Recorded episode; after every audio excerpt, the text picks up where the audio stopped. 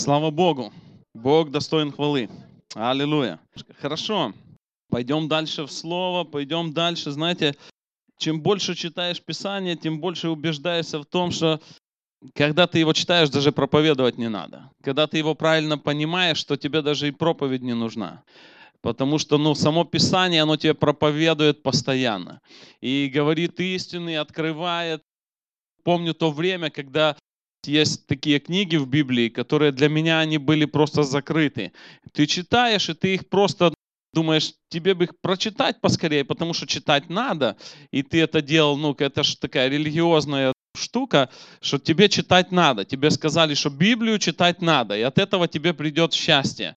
И ты его читаешь, а тебе не влазит оно, а ты читаешь, а тебе счастье все не приходит и не приходит.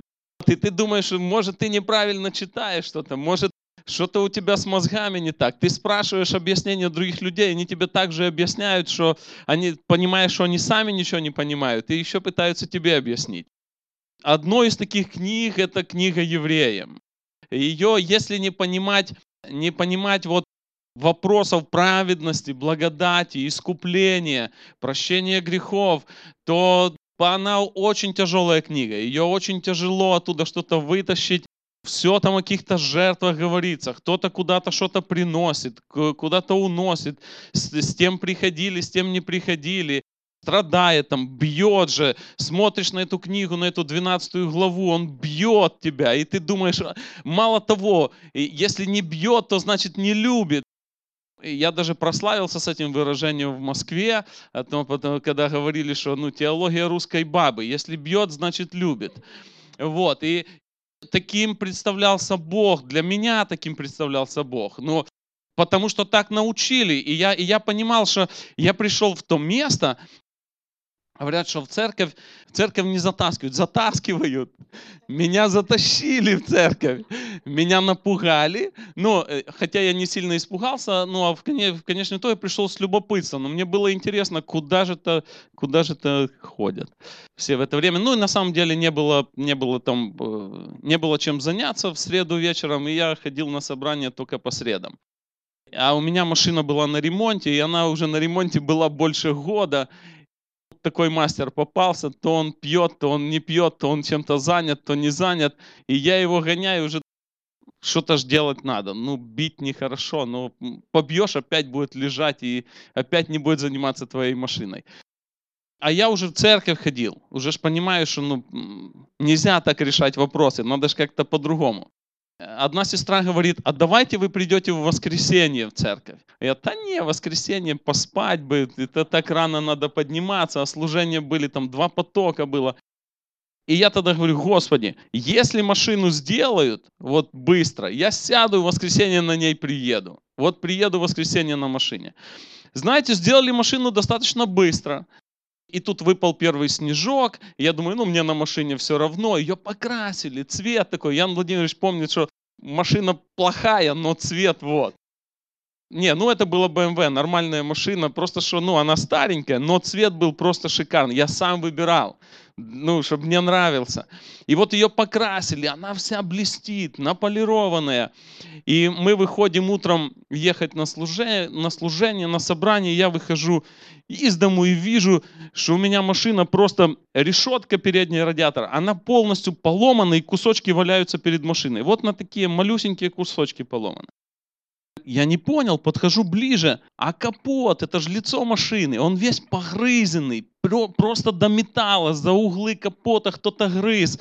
И я, и я понимаю, что туда залез кот был ночью, туда под решетку радиатора, а там питбули у нас во дворе бегали, и они просто выгрызали оттуда кота, и там попалась моя машина. И я смотрю и говорю, ну уже какое уже собрание. И я такой, но у меня не возникло таких вопросов. Я говорю, да не, я все равно, я пообещал Богу, я поеду. И мы садимся в машину, я, жена, сестра еще одна, и мы садимся вместе в машину, я включаю заднюю, отъезжаю назад, раз на тормоза, тормозов нету. Я ручник быстро щелк, назад машиной скатился, выхожу, оказывается, там колесо было повернуто, и собаки выгрызали, и там и разгрызли, и погрызли тормозной шланг отгрызли. И тормозная жидкость вытекала просто на улицу. И эта сестра, она такая выходит и говорит, ну, наверное, наверное, вы не пойдете сегодня. А я говорю, да нет, я не дам дьяволу такой радости. Я теперь сто процентов пойду, пешком пойду. И собрался и пошел в церковь. И знаете, к чему говорю? К тому, что я шел к Богу и шел с чистым сердцем шел. И, и знал, что Бог добрый, что Бог хороший. А через какое-то время я понял, что меня должны бить. И никто другой, как сам Бог должен издеваться надо мной, и ему это нравится.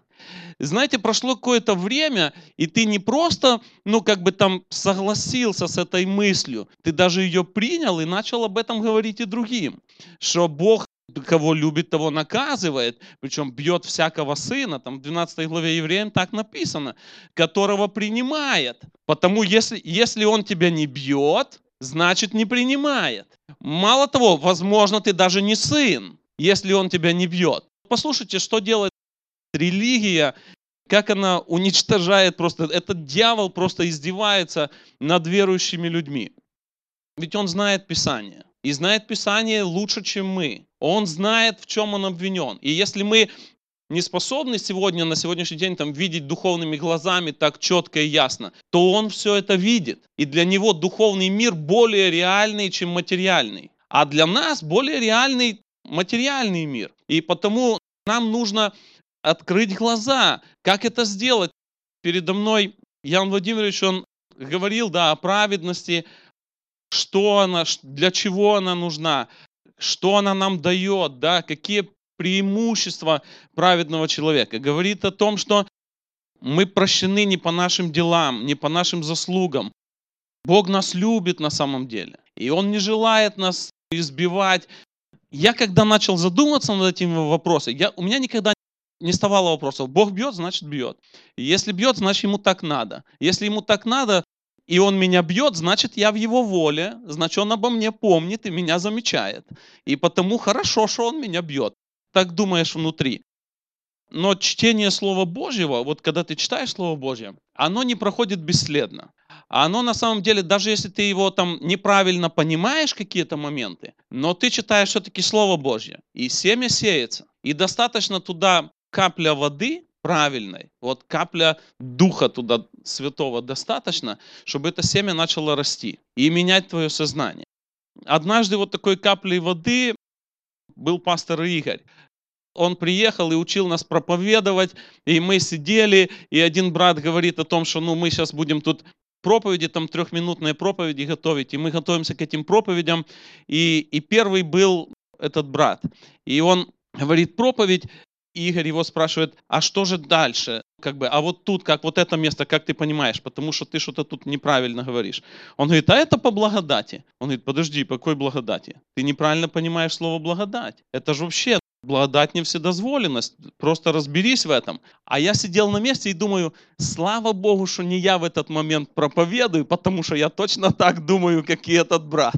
И для меня стал вопрос, я начал интересоваться, что же такое благодать? И вот знаете, то слово, оно начало постепенно расти. Начало расти, и у тебя оно не вмещалось, то понимание, которое, которое было вот старое, оно не вмещалось тебе уже на тот момент. И тебе нужно было что-то новое. И ты читаешь слово и видишь, и слово вообще открывается по-другому. Потому читать слово нужно. Но еще правильно, это его правильно понимать. Это правильно понимать, смотря с какой стороны ты смотришь, то так и видишь. Вот иногда мы можем заглядывать там в эту комнату, можем зайти внутрь и посмотреть отсюда, и рассмотреть, что здесь за стульями, что здесь за за вот этой тумбой, а что здесь за пианино. И мы можем это все увидеть, разглядеть и даже попробовать. Но если мы будем заглядывать просто из окна, то мы увидим часть этой комнаты и увидим часть этой картины. А этого мало. Этого мало. Потому если мы хотим познавать Бога, нам нужно зайти вовнутрь. На недостаточно смотреть снаружи. Нужно зайти вовнутрь и просто каждую, каждую деталь нужно исследовать. А каждая деталь это, ну, это сферы нашей жизни. И потому, если ты будешь исследовать вопрос о безопасности, у тебя будет безопасность. Если ты будешь исследовать вопрос об исцелении, ты будешь здоров. Если ты будешь исследовать вопрос о спасении, ты будешь спасенным. Если ты будешь исследовать вопрос об отношениях, у тебя отношения наладятся в семье. И это очень важно. нам нужно в каждом вопросе, каждый вопрос нужно не просто увидеть, что это есть, а в каждом вопросе нужно покопаться. На это нужно потратить определенное время, на это нужно ну, определенное посвящение. Если я, пример, чтобы было легко, подхожу к одному брату, он говорит, я уже сто раз молился об исцелении. Я говорю, хорошо, ты сто раз молился об исцелении, скажи мне пять мест из Писания, которые говорят об исцелении, о здоровье, о том, что ты имеешь право это получить. На чем ты стоишь? Вот я тебе говорю, что ты не имеешь права получить исцеление, потому что ты вчера и третьего дня грешил. Что ты мне на это ответишь?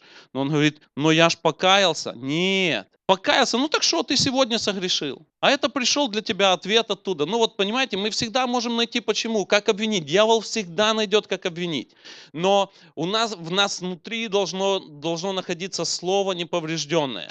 Слово Божье, которое, которое совершает свою работу. Которое не просто я где-то услышал, а я должен увидеть, углубиться в него, я должен утвердиться в нем и стоять в нем твердо. Настолько твердо, что когда тебя ночью разбудят и спросят, то ты, то ты выдашь не свой сон, который тебе только что снился, а ты будешь говорить Слово Божье.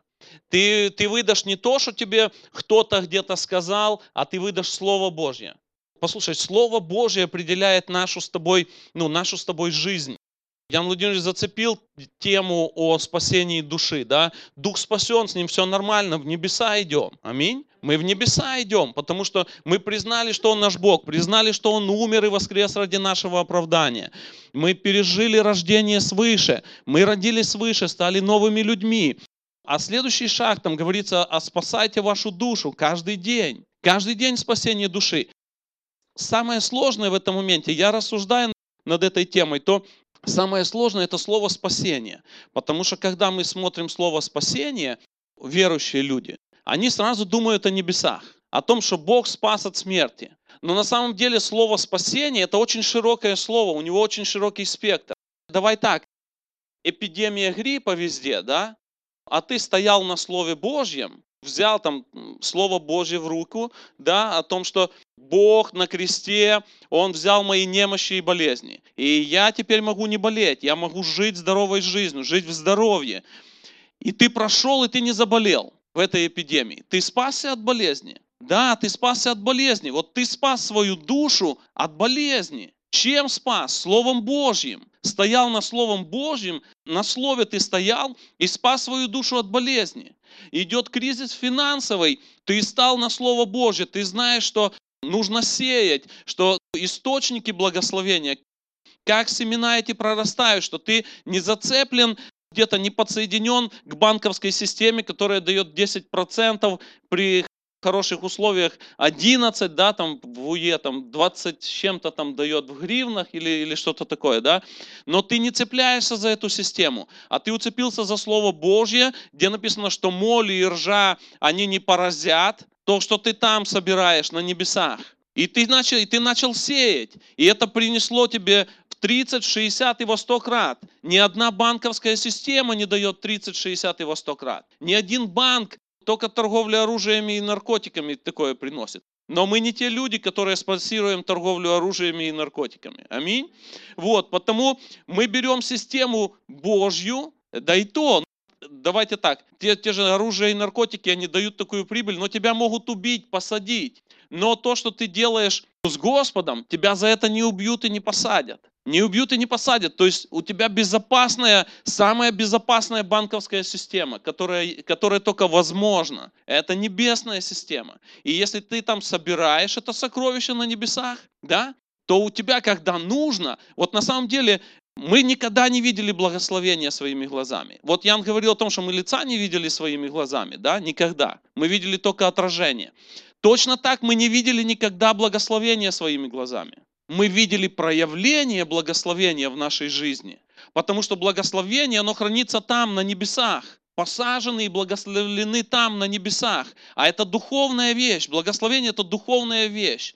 Это как ваучер тебе и мне на получение чего-то. Ты всегда можешь это взять. Всегда можешь это взять. Послушай, благословение от Господа это то, что ты всегда можешь взять. Если ты во Христе Иисусе, ты всегда, ты пришел, что тебе нужно, вот это взял. Но мы никогда его не видели глазами, мы видели только то, как оно проявилось. Либо оно проявилось в исцелении, либо оно проявилось в финансах, либо оно проявилось в отношениях, в решении каких-то вопросов. Оно по-разному проявляется. Вот так Слово Божье работает нас. Нам нужно отказаться от вот этой системы, системы мирской, которая постоянно проповедует нам, которая мы выросли в ней. Нам проще, мы видим это своими глазами. Я не был, конечно, ну, настолько благословенном времени, как Ян Владимирович, э, он был на конференции, но, но я все-таки кое-что послушал, надеюсь заслушать всю конференцию. Одна мысль епископа, она, она меня зацепила и вот не дает уже какой день, там с понедельника, она не дает мне, вот она просто у меня крутится в голове. Знаете, когда Адам и Ева были в саду, они получали через дух, они были духовными, получали через дух от Бога все понимание окружающего мира. Все что, их, все, что они понимали, все, что они видели, они через дух понимали. Бог им говорил через дух, вот это то, вот это это, вот так делай. Ведь они же ничего не могли делать. Он их сотворил и сказал, давайте, плодитесь, размножайте, наполняйте землю, ухаживайте за садом, как за ним ухаживать? Ну, если ты не, не садовник, как ухаживать? То Бог через Дух давал, как это делать. Он через Дух. И вот смотрите, что произошло. После грехопадения там написано о том, что глаза их открылись. Что, они разве были слепые до того момента? Не были, но глаза их открылись. И они увидели, что они что? Что они наги. А Бог сказал, кто вам сказал об этом? То есть я через свой дух не давал вам такую информацию. Но через грехопадение глаза открылись. Люди начали, начали воспринимать информацию не, не из того источника, не оттуда, откуда нужно. Не тот источник стал информировать их, и потому это привело в конечном итоге и, и, к, остальным, и к остальным последствиям. Потому что на сегодняшний день человечество, оно смотрит глазами, пятью органами чувств, все воспринимает все воспринимает глазами, ушами, руками, как ощущает. Но истина заключается в том, что Бог говорит нам. Нужно вот это шестое чувство от Господа, от Духа Святого. И оно самое правильное чувство. Оно самое правильное, когда мы получаем от Духа в наш Дух. И когда там болезнь говорит, ой, у меня здесь болит, а ты через дух получаешь, что нет, нет болезни. На Христе все, все, вся болезнь, она ушла. На Христе осталась. Аллилуйя. И ты, вот это правда. Вот что есть правда. А глазами и органами чувств мы ощущаем совсем другое. Потому то, что мы ощущаем, это неправда. Или может не совсем правда. Какая-то полуправда. Но вот то что, то, что говорит Писание, то, что мы получаем через Дух, вот это есть истина. И вот это то, во что нужно верить. Это то, к чему нужно стремиться, за что ухватиться, держаться и, и идти. Давайте немножко почитаем из Писания. Мы почитаем Евреям, 9 глава Евреям. Потому что книга Евреям, она тоже вроде, ну, вроде сложная. И мы иногда смотрим ее и рассуждаем о ней просто человеческим разумом. Я уверен, что сегодня мы будем читать люди, которые ухватились, ухватились за учение о благодати, учение о праведности, они будут совсем по-другому сегодня видеть эти стихи. Они по-другому будут ну, их просто воспринимать. А люди, которые до сих пор находятся в каком-то таком религиозном состоянии, которые ощущают глазами, ушами слышат и, и все, они будут говорить, а не, это не так, это неправда. Но я верю, что сегодня на этом месте те люди, которые правильно будут понимать, которые через дух будут воспринимать это. На самом деле здесь очень просто написано. Написание этой книги вообще к евреям, да, послание о том, что евреи приняли Христа, но им сложно было, где-то она созвучна, может, с Галатом и посланием Галатам, но им сложно было жить, потому что они же выросли в законе, это, их, это часть их культуры. Вот хорошо нам говорить, что а, давайте оставим закон и теперь будем вот так. А для них это было тяжело, потому что они выросли в этой культуре. У них все рядом с тобой соседи, они точно так же поступают. Послушай, сегодня ты и я, мы, мы живем в определенной культуре, и с нами рядом люди по-другому поступают. Они не жертвуют деньги в церковь. Они не провозглашают исцеление в свою жизнь, а бегут в аптеки. И ты и я, и мы на это смотрим. И видим, что у них тоже есть какие-то результаты определенные. Вот точно так было у евреев. И евреи столкнулись с тем, что они начали вроде как бы, мы приняли Христа, приняли благодать, и теперь грех на нас не действует. Ну и они начали себе позволять, ну ведь все же грешат.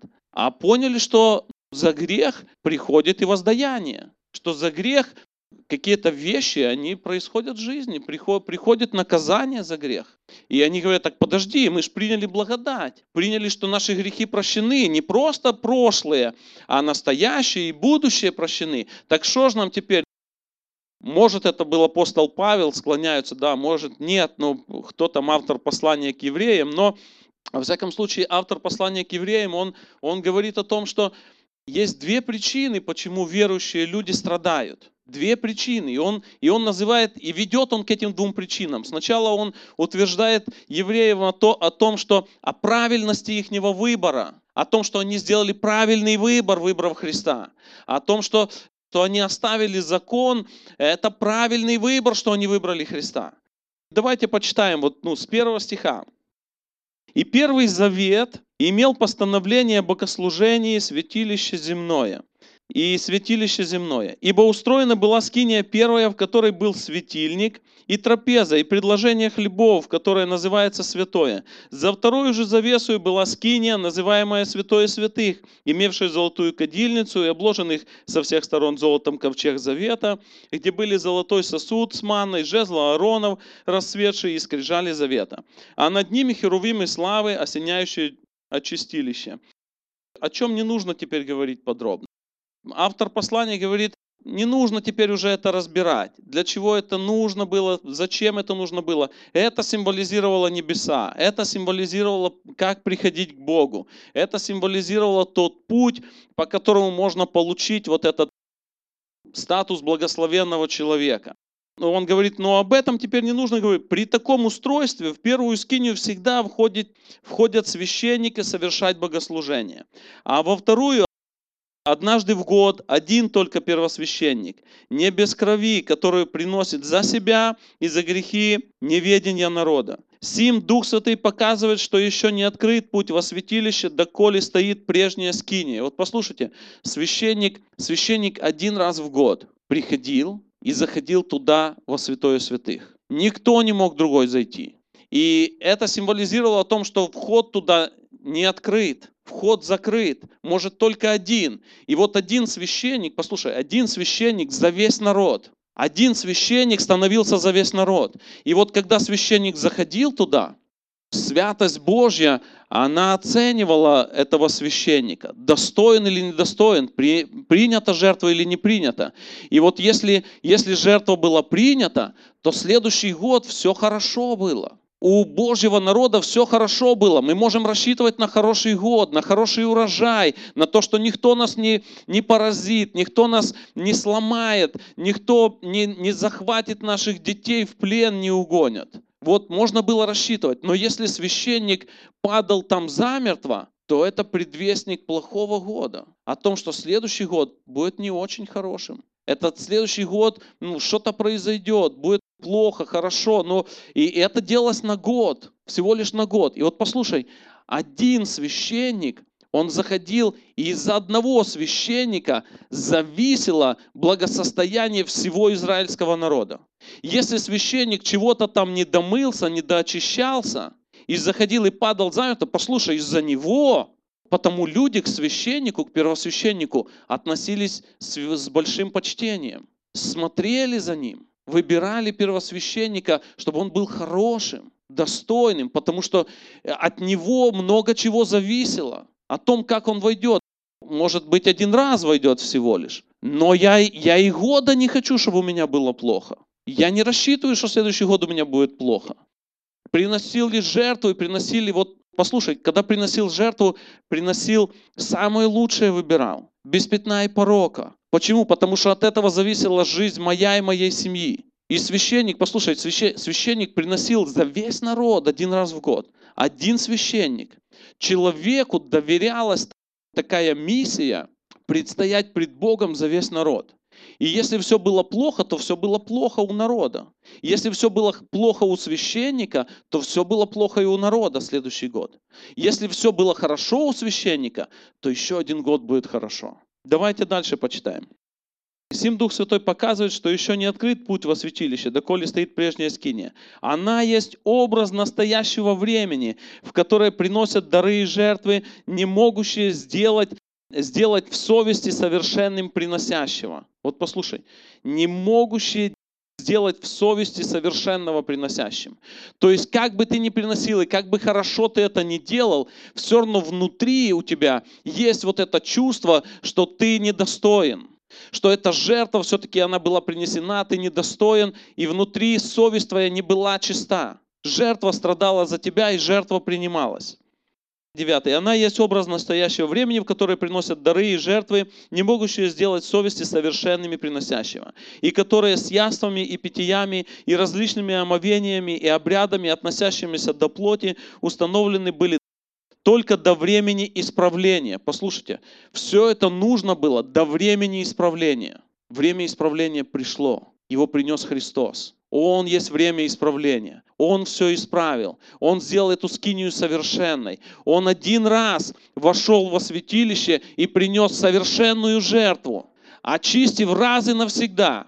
Все, послушай, один первосвященник за весь народ, один Христос за весь народ за всех верующих в Него. Всех, кто говорят, это мой первосвященник, за всех принесена жертва. Один раз навсегда, и она совершенная, и сделала тебя и меня совершенными. Священник оставил народ предстоять пред Богом. Пророка посылал Бог для народа. Здесь Бог. Бог посылает пророка. Пророк выходит и говорит обличительное слово. Иисус Христос, когда пришел, Он был пророком. Он говорил обличительное слово. Он говорил, ну вот, все-все-все, что нужно от Бога. Но в один момент он стал первосвященником, который уже с другой стороны заходит. Вот, он предстоит пред Богом, а народ за ним. Послушай, народ за ним. Народ стоит за Христом. И оцениваешься ты и я не потому, что ты и я сделал, а потому, каков твой первосвященник. Кто сегодня твой первосвященник? Вот задумайся о тем, кто сегодня твой первосвященник и мой. Если это Христос, у тебя совершенная жертва. Аллилуйя, ты принят. И это не на год, послушай. Давайте дальше почитаем. Но Христос, первосвященник будущих благ, придя с большую и совершенную скинию, нерукотворную, то есть такого устроения, и не с кровью козлов и тельцов, но со своей кровью, однажды вошел во святилище, приобрел вечное искупление. Аллилуйя! Какое искупление? Вечное! Послушай, не на год, не на год, что вот этот год протяну, а следующий не знаю как. Вечное искупление приобрел для тебя Христос. Аллилуйя. Ибо если кровь тельцов козлов и пепел телицы через окропление освещает оскверненных, дабы чисто было тело, то кольми паче кровь Христа, который Духом Святым принес себя непорочного Богу, очистит совесть нашу от мертвых дел для служения Богу живому и истинному. Аллилуйя. И потому Он есть ходатай Нового Завета, дабы, послушай, Он тот, который предстоит пред Богом за тебя и за меня. Как Бог его рассматривает? Что, он, что эта жертва совершенна. По-другому он его не рассматривает. Это жертва совершенна.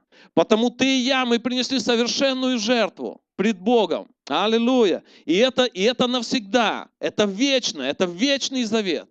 Ибо где завещание, там необходимо, чтобы последовала, смерть завещателя. Потому что завещание действительно после умерших.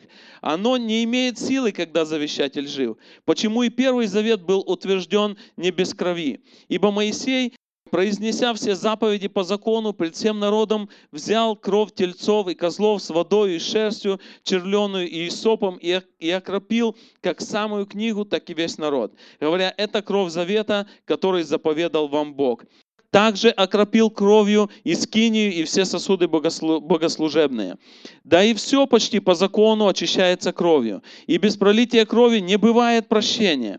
Итак, образы небесного должны были очищаться сиим, самое небесное, лучшими с их жертвами. Ибо Христос вошел не в рукотворенное святилище, не по образу истинного устроенное, но в самое небо, чтобы предстать ныне за нас пред лице Божье. Послушайте, не просто в образ, ведь скиния святилище, святое святых, это были всего лишь прообразы. Прообразы неба. Прообразы так, как бы вот входишь, как ты к Богу вроде входишь. Это вот вроде бы это вот так, но это имело действие, но имело на год. Но наш первосвященник один раз вошел в скинию. Один раз и навсегда. Вечно. Он не просто вошел в скинию, вот эту покобутки. Он вошел в небеса. Аллилуйя, пред самим Богом стал и сказал, вот мой народ, аллилуйя, я за него, я, я жертва за их грехи. Аллилуйя. Бог достоин славы, потому мы прославляем Его и поклоняемся Ему. Потому что кому еще нам поклоняться? Мы выбрали, послушай, ты и я, мы выбрали лучшего первосвященника. Это Христос, лучшего. И лучшего уже никогда не будет. Никогда не было до Него лучшего и никогда больше не будет. Он наш первосвященник. И там написано 20, и не для того, чтобы многократно приносить себя, как первосвященник входит во святилище каждогодно с чужой кровью. Иначе надлежало бы ему многократно страдать от начала мира. Но он же однажды к концу веков явился для уничтожения греха жертвою своею. Аллилуйя. И как человекам положено однажды умереть, а потом суд, так и Христос, однажды принеся себя в жертву, чтобы поднять грехи многих, во второй раз явится не для очищения греха, а для ожидающих его во спасении. Вот послушай, сегодня ожидаю ли я его во спасение? Ожидаю ли я его во спасение, или я думаю только о прощении грехов, думаю о том, какого бы первосвященника мне выбрать. Послушай, если ты выбрал Христа, ожидай его во спасение. Ожидай его, ты в небеса идешь. Это не зависит от того, какой ты хороший или плохой был вчера и третьего дня. Просто доверься Ему.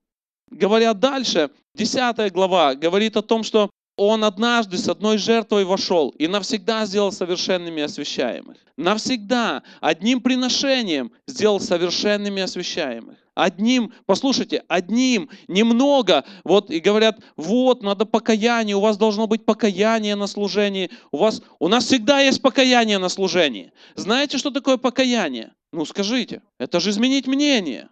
Послушай, когда мы читаем Слово Божье, мы меняем свое мнение. А мы читаем Слово Божье, у нас есть покаяние. У нас есть покаяние, послушай. Покаяние это не тогда, когда ты пришел в соплях и в слезах, и здесь стоишь на коленях а потом вста, а ты, а ты стоишь на коленях и думаешь о том, как ты пойдешь уже в следующий раз грешить.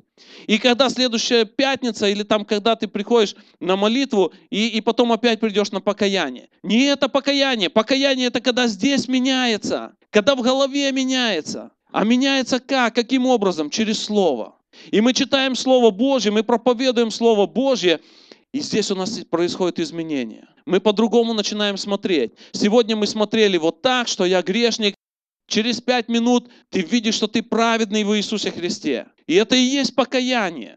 Что вчера ты боялся, ты думал, что болезнь может быть от Бога, а сегодня, читая Слово, разбирая Писание, ты веришь, что болезни от Бога нету. Что во Христе ты здоров. Это и есть покаяние. Я подслушал эту мысль, но мне она очень понравилась, что когда пастырь искал эту овцу заблудшую, да, оставил 99, он пришел и вот взял ее на руки, принес ее назад в стадо, и там дальше пишется о том, что больше радуется а, об одном кающемся грешнике, нежели о 99 тех праведниках. Где было покаяние у этой овечки? А она не стояла на коленях и просила, прости меня, пастырь, что я ушла из стада. Прости меня, я так сожалею, что я ушла. И все, не было нигде этого. Покаяние – это позволить Богу взять себя на руки. Позволить Богу проявить свою любовь к тебе и ко мне. Поразрешить Ему твою и мою жизнь, навести в ней порядок свой. Вот это и есть покаяние. Изменить мнение о Боге, изменить мнение о Писании, изменить мнение о своем положении во Христе. Это тоже покаяние, потому что многие на сегодняшний день, они думают, что во Христе они остаются такими же грешниками, что во Христе они, они должны переболеть, они должны перестрадать за кого-то, умереть за Христа должны. Христос умер, чтобы ты и я, мы не умирали. Христос претерпел болезни, чтобы ты и я, мы не болели. Потому зачем тебе брать то, что не твое? Зачем тебе тянуть на себя одеяло, которое подсовывает дьявол? Чтобы просто привести тебя в какое-то место, место ущербности. Когда окружающие люди скажут, да зачем мне идти в их церковь? Зачем мне верить в этого Бога? Он был нормальным, а стал хуже. И не дело в том, что он перестал пить, а дело в том, что у него был хороший бизнес, а сегодня у него ничего нет, и его дети страдают, и мы их кормим. Зачем тебе это? Не нужно, потому что во Христе мы богаты всяким духовным благословением. Во Христе мы богаты во всех сферах. Нужно просто отобрать это у дьявола. То, что он забрал когда-то у нас, нужно сегодня встать и отобрать у него. Стоя на Слове Божьем, проповедуя Слово Божье, утверждая в Слове Божьем каждый день. Каждый день проповедуя себе. Возвращаясь к евреям, говоря о том из-за двух моментов, почему страдают, страдают верующие люди, да, верующие во Христа. И вот первый момент, он говорится в 11 главе, что они страдают из-за своей веры. Мы можем страдать из-за своей веры, потому что этот мир, он агрессивный к нам. Дьявол, он агрессивен к нам. И как только ты становишься на путь веры, то дьявол старается тебя сбить.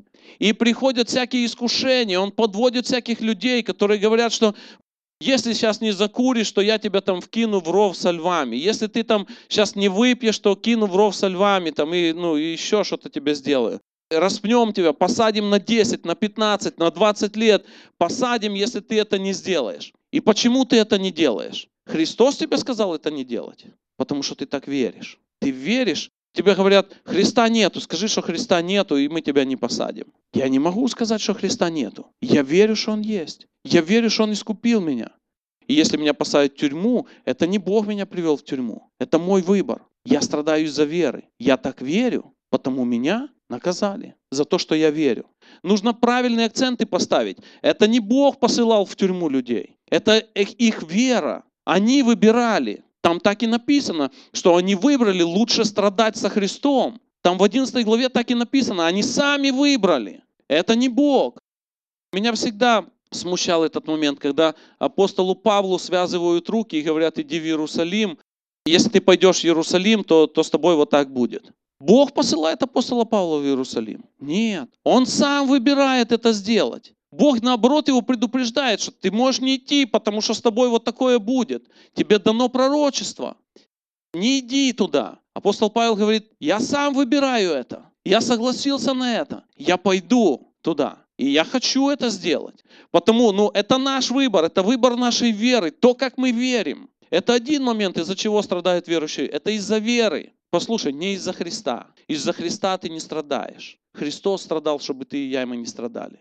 Христос на кресте страдал, чтобы ты и я, мы не болели, чтобы ты и я, мы были в нормальных отношениях, чтобы ты и я, мы жили в защите, в охране, в обеспечении, во всех сферах жизни. И второй момент, тот, который описывается в 12 главе, о том, о чем говорится, что бьет же всякого сына. Самое место, которым пытаются просто забить любого проповедующего благодать и милость Божью, и милосердие Божье, и любовь Божью, абсолютную, совершенную любовь. Но Он все-таки есть любовь. Как бы мы ни проповедовали, Он есть любовь. Как бы нам ни говорили, что Он справедливый, но в первую очередь Он есть любовь.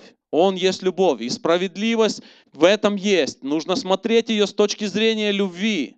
Если Он есть любовь в первую очередь, то справедливость, там написано, помните, написано место, вера, надежда и любовь, да? Но что больше? Любовь больше. То есть все он в первую очередь есть любовь. Потому на что бы мы ни смотрели, на Божью справедливость нужно смотреть через призму любви.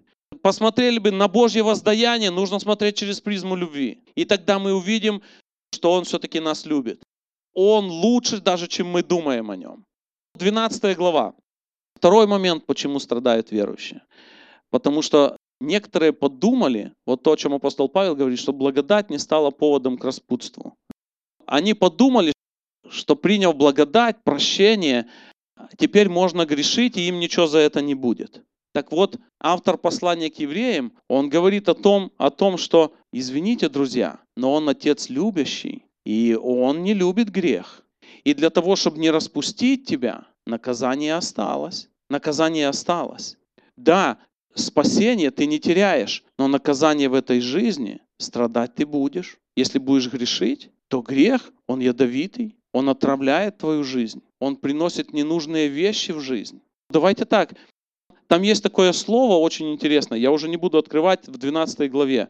Там написано, что наказание, которое для всех общее. Наказание, которое для всех общее. И я когда рассуждал над этим местом, Бог сначала мне дал вот это одно слово, и я не смог с него ничего вытащить с этого слова. А потом он мне через месяца два объяснил, что наказание всем общее, это то, что я не забрал наказание за грех. Я не забрал, ты в этом мире будешь страдать, если будешь грешить. Если неверующий убьет человека, сядет на 10 лет. Если верующий убьет человека, тоже сядет на 10 лет. Наказание за грех не забрано.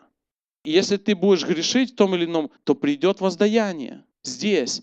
И теперь это твой и мой выбор. Хочу ли я этого в своей жизни? Да, ты не умрешь. Ты не умрешь, у тебя есть прививка, у тебя есть Христос. Но болеть ты будешь. Послушайте, Христос это, это как прививка. Это как прививка от какого-то вируса, который Эбола, да, недавно был, который смертельный, и он убьет сто процентов, если, если нету прививки. Он убьет.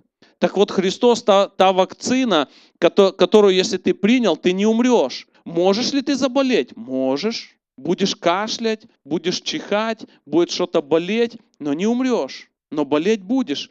Помните, там написано, что он вырвал жало смерти у змеи, да? Жало же смерти есть грех, а сила греха закон. Он вырвал жало смерти. То есть он яд выпустил из этой змеи. Но может ли эта змея тебя укусить? Может. Больно тебе будет? Больно. Но ты не умрешь, потому что теперь она для тебя не смертельна. У тебя есть противоядие Христос. Аллилуйя. Это мой выбор сегодня не грешить. Я выбираю вследствие слова. Слово показывает, как это будет происходить в моей жизни. Что, что за это будет приходить. Я выбираю не грешить, потому что я же не враг своей жизни. Я не враг своему дому, своей семье. Это мой выбор на сегодняшний день. И вот он показывает, что есть два момента, почему страдают верующие. Первый момент – из-за своей веры, и это хорошо когда мы настолько верим, что готовы и страдать. Готовы. Послушай, это не значит, что ты должен страдать. Готов – это совсем другое, другое место. Потому что многие думают, я должен пострадать. Нет. Но если нужно, я готов. Если нужно, я готов. А второй момент – из-за греха. Что не перестают грешить, из-за этого страдают. Автор послания к евреям, он предупреждает, говорит об этом, что не нужно этого делать, потому что Отец специально не забирает наказание, специально не забрал. И учит нас, Он учит нас через Слово, наставляет нас, что не нужно это делать. Но мы сами себя загоняем в эту ситуацию. Почему у меня плохо? Ну так разберись, почему у тебя плохо. У тебя плохо, ты страдаешь сегодня из-за своей веры. Давайте так, ведь грех, тоже интересную мысль услышал, Батлер, да, говорил, о том, что грех это место. А грех это не попасть в десятку, не попасть в цель. И вот если цель вот здесь, а ты попал сюда, ты же не попал, хотя ты и в правильном направлении шел.